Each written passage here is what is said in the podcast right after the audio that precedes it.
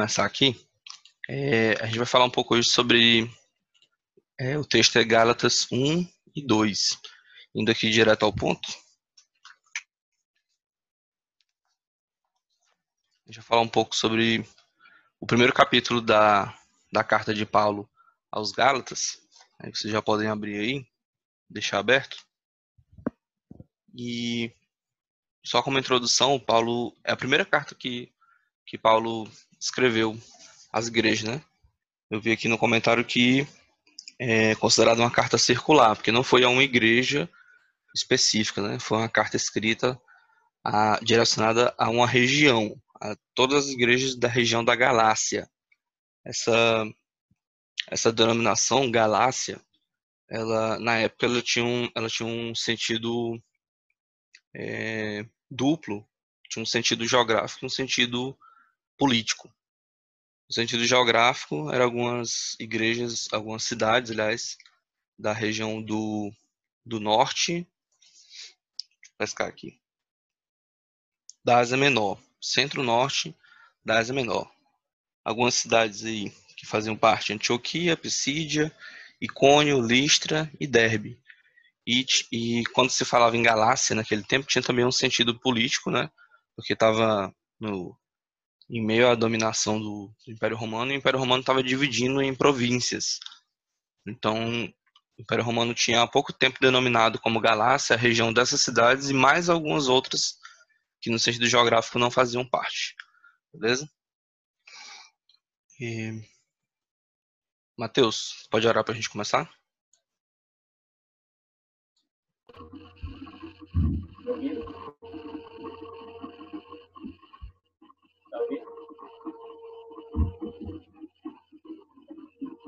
Pai, obrigado mais um dia de vida. Obrigado, Senhor, pela oportunidade de estarmos aqui. É, não fisicamente, mas estamos unidos, conectados, Senhor, é, espiritualmente, para falar do amor, para aprender a sua palavra. E nós possamos, cada vez mais estar, é, sentir a vontade, a necessidade de, de buscar o teu Espírito Santo, é, a, a intimidade contigo.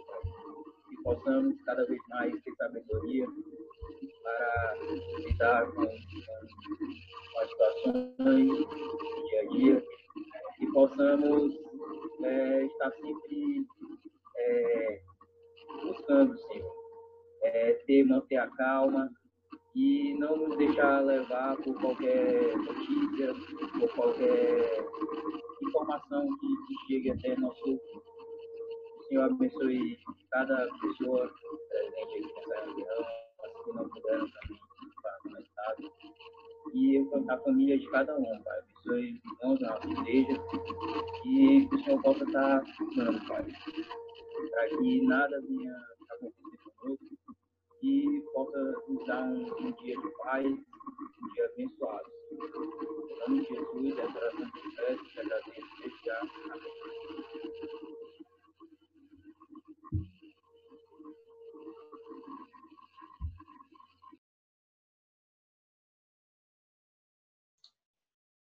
Amém. Voltando aqui. É, tá todo mundo no mute agora de novo, tá? Quem é, quiser falar, pode interromper à vontade. Só ative o microfone e fala aí que eu paro aqui. Aí fiquem à vontade para comentar, ok? E, como eu estava falando nessa introdução, foi a primeira carta que, que Paulo escreveu às igrejas e ela foi direcionada, foi uma carta circular, direcionada a várias igrejas. A carta de Paulo aos Gálatas, as igrejas da Galácia, ela tinha um, um objetivo claro, né? ela tinha a intenção de instruir os irmãos sobre a justificação exclusiva e absoluta em Jesus Cristo. Jesus Cristo como Messias, Filho de Deus. A igreja, as igrejas ali, elas estavam envoltas a um, movimento de crenças judaizantes. Vocês já ouviram muito falar nessa expressão, crenças judaizantes. O que que acontecia?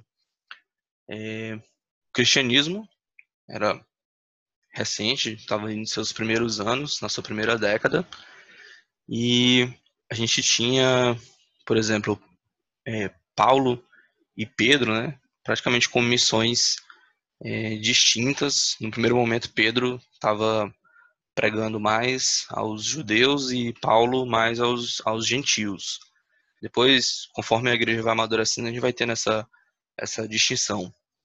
Aliás, separando de vez é, essa divisão de cristianismo é para os judeus ou cristianismo é para os gentios ou é só para os gentios. Teve muito dessa, dessa confusão. Eles estavam vivendo muito dessa, dessa confusão de qual era, por exemplo, vamos dizer assim, público-alvo do cristianismo, né? A gente sabe que Cristo veio para todos que creem nele, veio para para todos, não veio só para judeus ou não se exclui os, os judeus de receber Jesus como o Messias.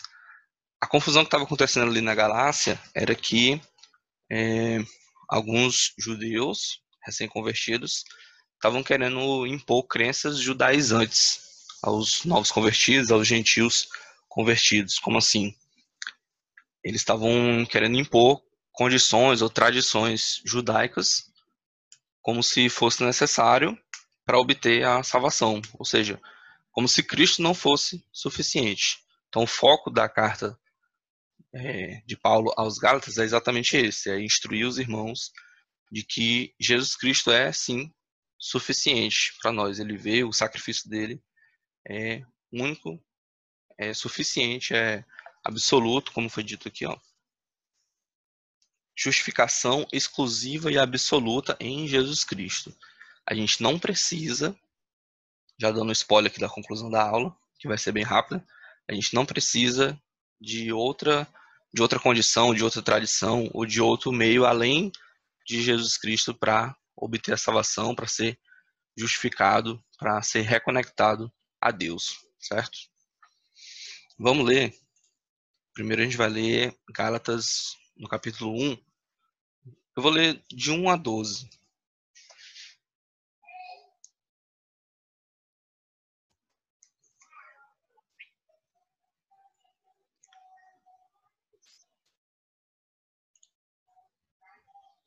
E Matheus, tu pode confirmar se a Alane tá, tá ouvindo a gente? Que a Vic não tá conseguindo ouvir. Tá ouvindo? Ah, é, né? Não tá saindo áudio tá... dela, né? Ela não tá com o microfone, não. Hum, certo. Ah, beleza. Aleide, bom dia. Tá ouvindo a gente? Tô, bom dia. Ah, beleza. Muito bom. Vou te colocar no mute. Valeu. Gênio, tu tá com o Bíblia aí? Pode ler pra gente? Do 1 ao 12? Tô. Tô. Vamos lá. É... Gálatas 1, de 1 ao 12, é isso? Isso. Beleza. Eu, Paulo, escrevo esta carta, eu que fui chamado para ser apóstolo, não por pessoas ou por meio de uma pessoa, mas por Jesus Cristo e por Deus, o Pai, que ressuscitou Jesus da morte. Todos os irmãos que estão aqui comigo,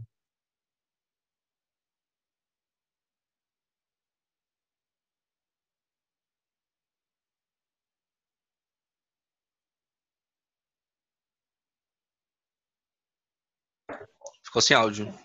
Ah, recuperou. Beleza. Pode continuar. Alguém está me ligando aqui, foi mal. É, todos os irmãos que estão aqui comigo mandam saudações às igrejas da Galácia. Que a graça e a paz de Deus, do nosso Pai e do nosso Senhor Jesus Cristo esteja com vocês. Em obediência à vontade do nosso Pai, nosso Deus e Pai, Cristo se entregou para ser morto a fim de tirar os nossos pecados e assim nos livrar deste mundo mal. A Deus seja a glória para todo sempre. Amém. É, estou muito admirado com vocês, pois estão abandonando tão depressa aquele que os chamou por meio da graça de Cristo, estão aceitando outro evangelho.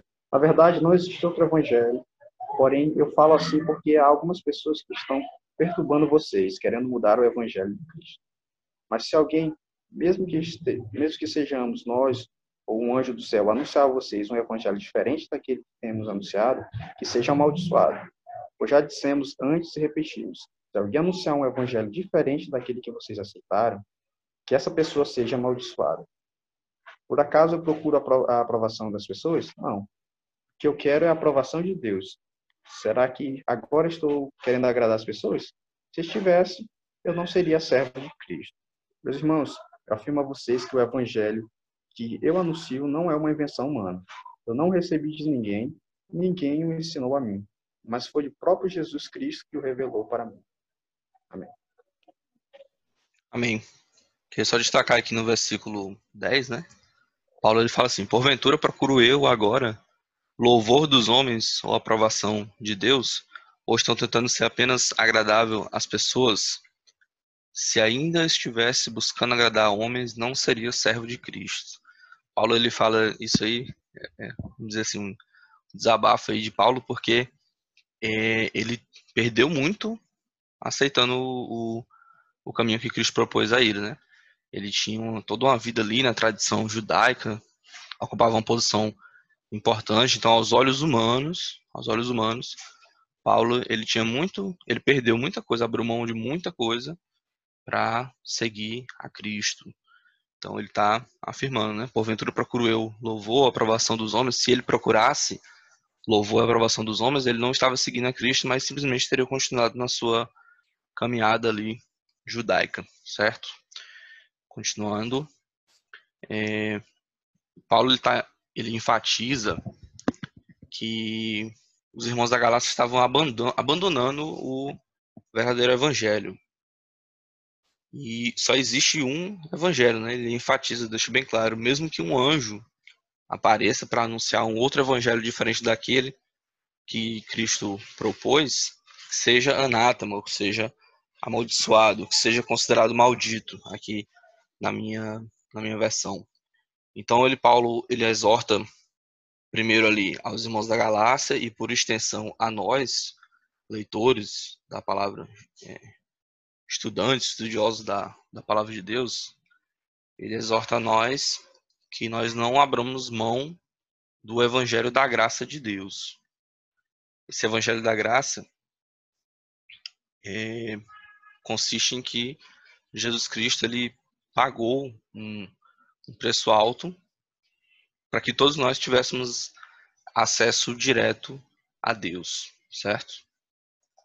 Então, o, o preço que Cristo pagou ele não pode ser substituído, não deve ser substituído, ele não precisa ser complementado.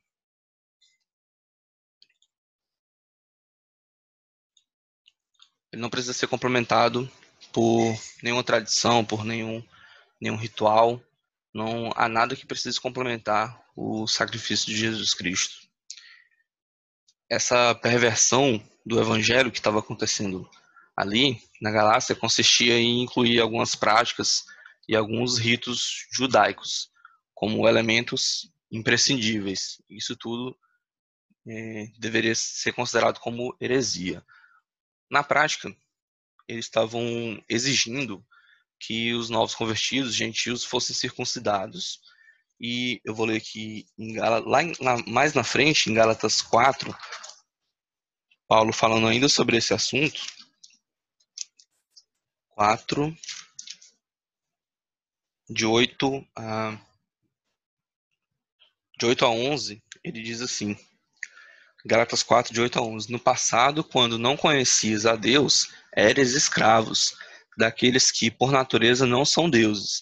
Agora, entretanto, que já conheceis a Deus, ou melhor, sendo conhecidos por Ele, como é que podeis pensar em retroceder a esses princípios insignificantes fracos e pobres, aos quais de novo desejais servir.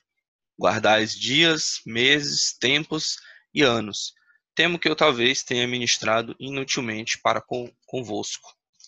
Então, quando ele diz aí guardais dias, meses, tempos e anos, ele está se referindo justamente às tradições judaicas de, de fazer algumas festas com sacrifícios, como a gente tem é, enraizado ali na cultura judaica tem eu, isso são quatro quatro festas que acontecem é, algumas são anuais outras acontecem em período maior e essas festas acontecem por um motivo específico cada uma e elas têm o objetivo de manter tradições de relembrar coisas que Deus fez mas elas são feitas como ritos como são, é, estavam sendo feitas de forma religiosa apenas. Né? A gente deve sim celebrar, marcar, é, por exemplo, pessoalmente, é, tem marcos que coisas que Deus concede na nossa vida, que a gente lembra, ah, hoje faz tantos anos que eu me converti, que Deus me deu aquele livramento, que eu passei por aquele momento difícil. Então, a gente deve sim celebrar, mas o que estava acontecendo aqui era uma deturpação. Estava sendo estabelecido como um ritual religioso apenas. E os judeus ali estavam tentando impor isso aos novos convertidos. Então, o ensino de Paulo ele é claro, objetivo e direto. Ele diz que se até mesmo se um anjo vier ensinar outro evangelho além daquele que eles aprenderam, que foi é, ensinado a eles, que seja amaldiçoado. Qualquer pessoa, até mesmo um anjo, não deve ser aceito, como diz lá no versículo 9. Alguns judaizantes enfatizavam que Cristo não era suficiente para uma vida com Deus, que era necessário a circuncisão para tal. Todo e qualquer acréscimo é perversão do evangelho de Cristo. Por quê? Porque Cristo é suficiente. Logo, é perigoso, pois traz a falsa sensação de espiritualidade e intimidade com Deus pelo esforço humano. Então, o nosso relacionamento com Deus ele foi quebrado lá no, no Éden por causa da entrada do pecado. Todo, toda a história de Deus em busca do homem se resume, é, a gente pode resumir como isso. Nós, o homem, quebrou o relacionamento com Deus pela permissão da entrada do pecado. E Jesus Cristo foi quem veio quebrar, reconstruir essa, essa ponte, né? quebrar essa. É, reconstruir esse, essa ligação nossa com Deus. Qualquer coisa que a gente acrescente nisso é, não, não passa de uma tentativa de criar uma falsa sensação, sensação de espiritualidade e intimidade com Deus pelo esforço humano. Não tem nada que a gente possa fazer que possa nos reconectar com Deus a não ser aceitar o evangelho da graça de Cristo Jesus. Amém? Então o apóstolo ele exorta que o evangelho por ele anunciado foi a revelação do próprio Cristo, né? Paulo teve experiência pessoal com Cristo, ele falava com ele tinha autoridade para falar nesse sentido, porque o próprio Jesus veio até ele, derrubou ele de um cavalo para dar essa missão para ele. Ele não recebeu de nenhum homem, como ele diz, né? A sua experiência pessoal com o Senhor distingue dos demais falsos mestres por essa razão. E Paulo é enfático em exortar que todo evangelho que afirma que é necessário algo mais que a cruz para uma vida com Deus deve ser anatematizado. Essa palavra anátema, né? Quer dizer amaldiçoado. Então só há um, um evangelho. Trazendo para os dias atuais, porque essa palavra foi direcionada aos irmãos ali da galáxia. Mas, por extensão, ela nos alcança também, não é verdade? É, quais crenças judaizantes, entendendo crenças judaizantes aí como uma, uma expressão retórica para qualquer coisa que se queira acrescentar ao evangelho. Quais crenças judaizantes que o mundo, os sistemas, eles tentam nos envolver hoje? O que, que vocês acham poderiam dar como, como exemplo que nos nossos dias pode estar nos, nos atingindo, não só nesse, nesse contexto de, de pandemia, mas no contexto do, do mundo em que a gente vive atualmente. O que que, o que que o mundo bombardeia a gente, a igreja, o cristão, como sendo crenças judaizantes, tentativas de acrescentar algo ao evangelho. Fique à vontade para falar.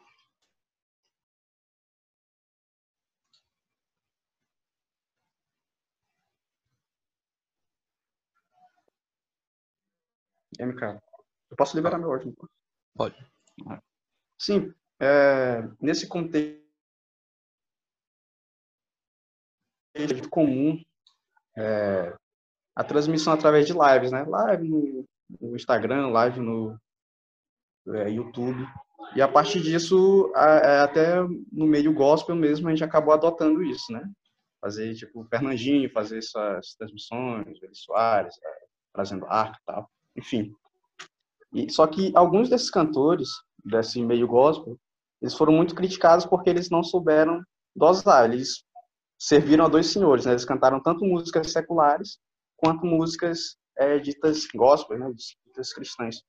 É, e isso, para mim, é uma forma de você, de uma prática judaizante, uma forma de você alcançar pessoas do mundo querendo macular é, o evangelho.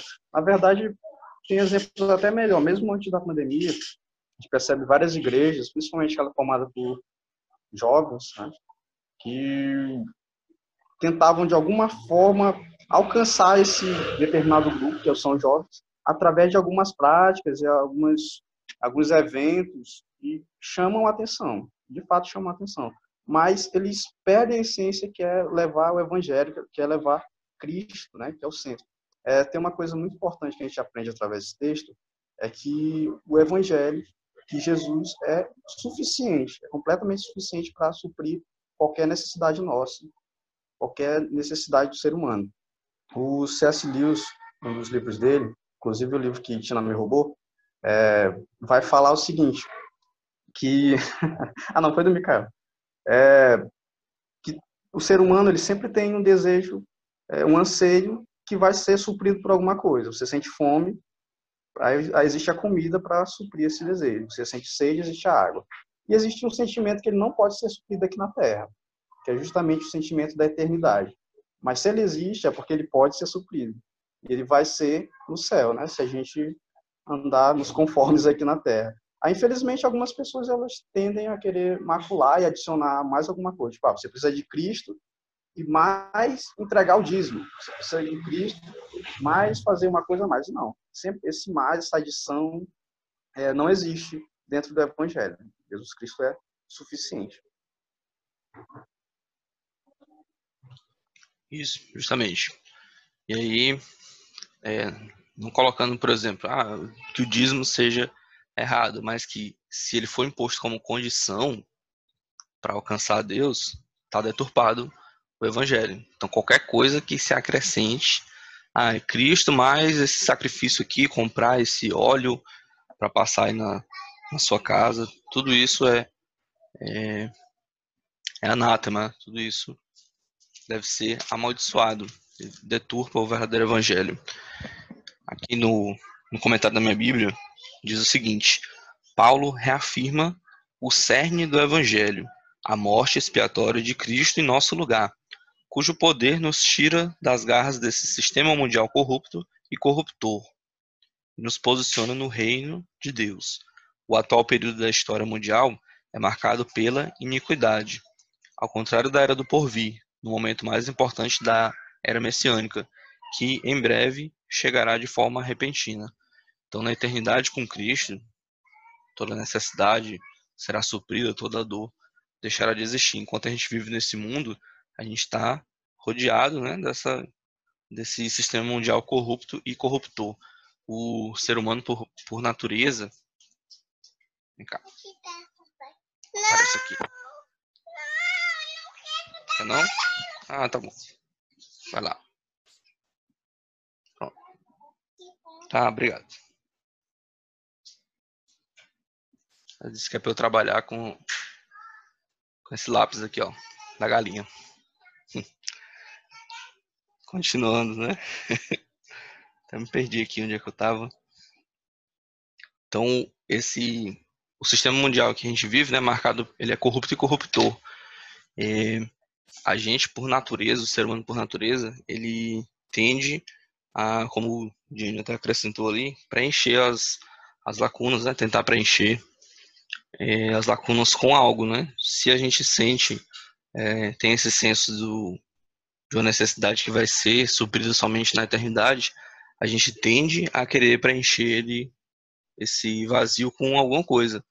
E a gente, conhecedor da palavra, sabe que ele deve ser preenchido com Cristo somente. Amém? Passando aqui para o segundo e último tópico. Eu vou avançar um pouquinho, depois eu vou abrir de novo para comentários, mas é, Sandy, está ouvindo aí? É. Pronto. Sandy. Oi. Oi. Tô te ouvindo. tá com a Bíblia aí, consegue ler pra gente Onde? é, ainda no capítulo 1, agora os versículos de 20 a 24. 20 a 24. Quanto ao que lhes escrevo, afirmo diante de Deus que não minto. A seguir, fui para as regiões da Síria e da Ci- Cilícia. Eu não era pessoalmente conhecido pelas igrejas da Judéia que estão em Cristo. Apenas ouviam dizer: aquele que antes nos perseguia, agora está anunciando a fé que outrora procurava destruir. E glorificavam a Deus por minha causa. Obrigado.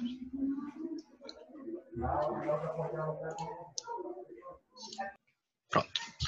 Então, é, nessa segunda parte do capítulo 1, a partir do versículo 11, Paulo ele vai contar, de novo, né, é, como foi a sua convocação para a missão, como foi que Cristo o convocou. E ele conta toda a experiência, ele fala, né, já ouvistes como fora meu procedimento, enfim. Os irmãos ali conheciam ele, sabiam do, do histórico anterior dele. É, fala que o próprio Cristo foi quem convocou ele, e no final, nesse finalzinho aí, que é Sanji leu, versículos de 20 a 24, ele acrescenta algo muito interessante, que é a segunda e última parte aqui para a gente concluir o nosso estudo desse capítulo primeiro de Gálatas.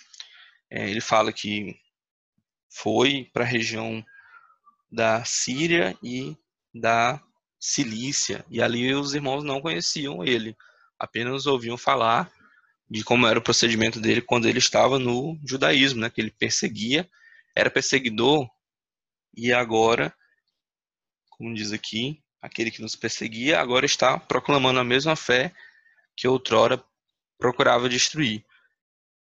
E o versículo 24 afirma: E louvavam a Deus por minha causa. Então, a mudança na vida de Paulo levou os irmãos ali daquela região só de ouvir falar a louvar a Deus. Então, a mudança que Cristo causou na vida de Paulo era motivo para os irmãos glorificarem a Deus. Então, a vida cristã glorifica a Deus. Não, não existe é, renovação de vida, é, arrependimento, nova vida em Cristo. Não existe conversão sem transformação, certo? É, a marca, a principal marca de quando ocorre a conversão na vida do cristão é a transformação. Houve uma transformação ali na vida de Paulo e essa transformação ela deve obrigatoriamente ela deve glorificar a Deus. Assim como a transformação na vida de, de Paulo é, levou os irmãos que não conheciam a glorificar a Deus, da mesma forma o nosso procedimento, nosso novo procedimento, nosso procedimento diferente por ser cristãos, ele deve glorificar Deus por si próprio, deve levar outras pessoas a glorificar a Deus também. É, a, a missão paulina tem a marca da verdade. No versículo 20 ele afirma, né? Sobretudo, quanto vos escrevo, afirmo que diante de Deus não há qualquer palavra mentirosa de minha parte. Os irmãos judeus ali, aos quais ele se refere, eles foram testemunhas da ação de Deus sobre a vida de Paulo, porque eles conheciam o procedimento de Paulo antes de se converter, mesmo não conhecendo ele pessoalmente. Então, o fato de outrora ele ser algoz da igreja e agora anunciar Cristo, levava a igreja a glorificar a Deus. Então, a vida de uma pessoa com Cristo tem efeitos inimagináveis quanto à sua abrangência, à sua natureza. Isso traz, como eu disse, né, não existe conversão sem transformação. Isso traz a gente uma reflexão. Que transformações, quais transformações que acontecem, aconteceram na nossa vida para levar outros a glorificar a Deus? A reflexão que a gente quer deixar hoje para todos aí, já finalizando, é essa. Que transformações que acontecem ou aconteceram na minha vida ou estão acontecendo, porque Deus ele, ele vai trabalhando na nossa vida continuamente, né? ele vai é, nos moldando, nos, nos lapidando. É, a gente vai sofrendo, vai é, passa por situações difíceis, tem experiências diversas em tudo isso, Deus ele vai trabalhando a gente e o objetivo de tudo isso, de toda transformação, de toda experiência, deve ser deve redundar em glória a Deus. Então, a reflexão que fica para a gente essa manhã: que transformações que têm acontecido na minha vida, que Deus tem permitido acontecer, que vão redundar em, em glória a Ele. Amém? Então, eu queria abrir de novo aí para quem quiser comentar, complementar nesses últimos 10 minutos que a gente tem aí. Tina, Matheus, Sandy, Alane, Laneide.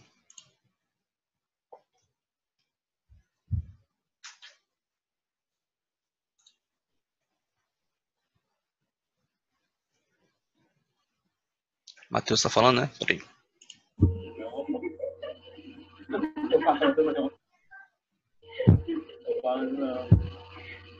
Ah, tá não. Tá.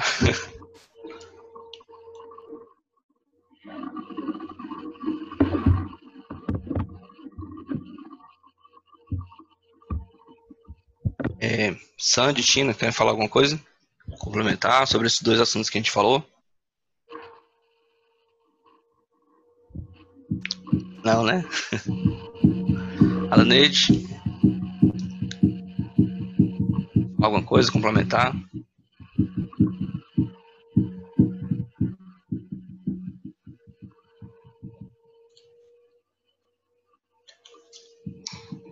Então, beleza. Então, a gente. Oração essa manhã que essa palavra ela vai encontrar lugar nos nossos corações.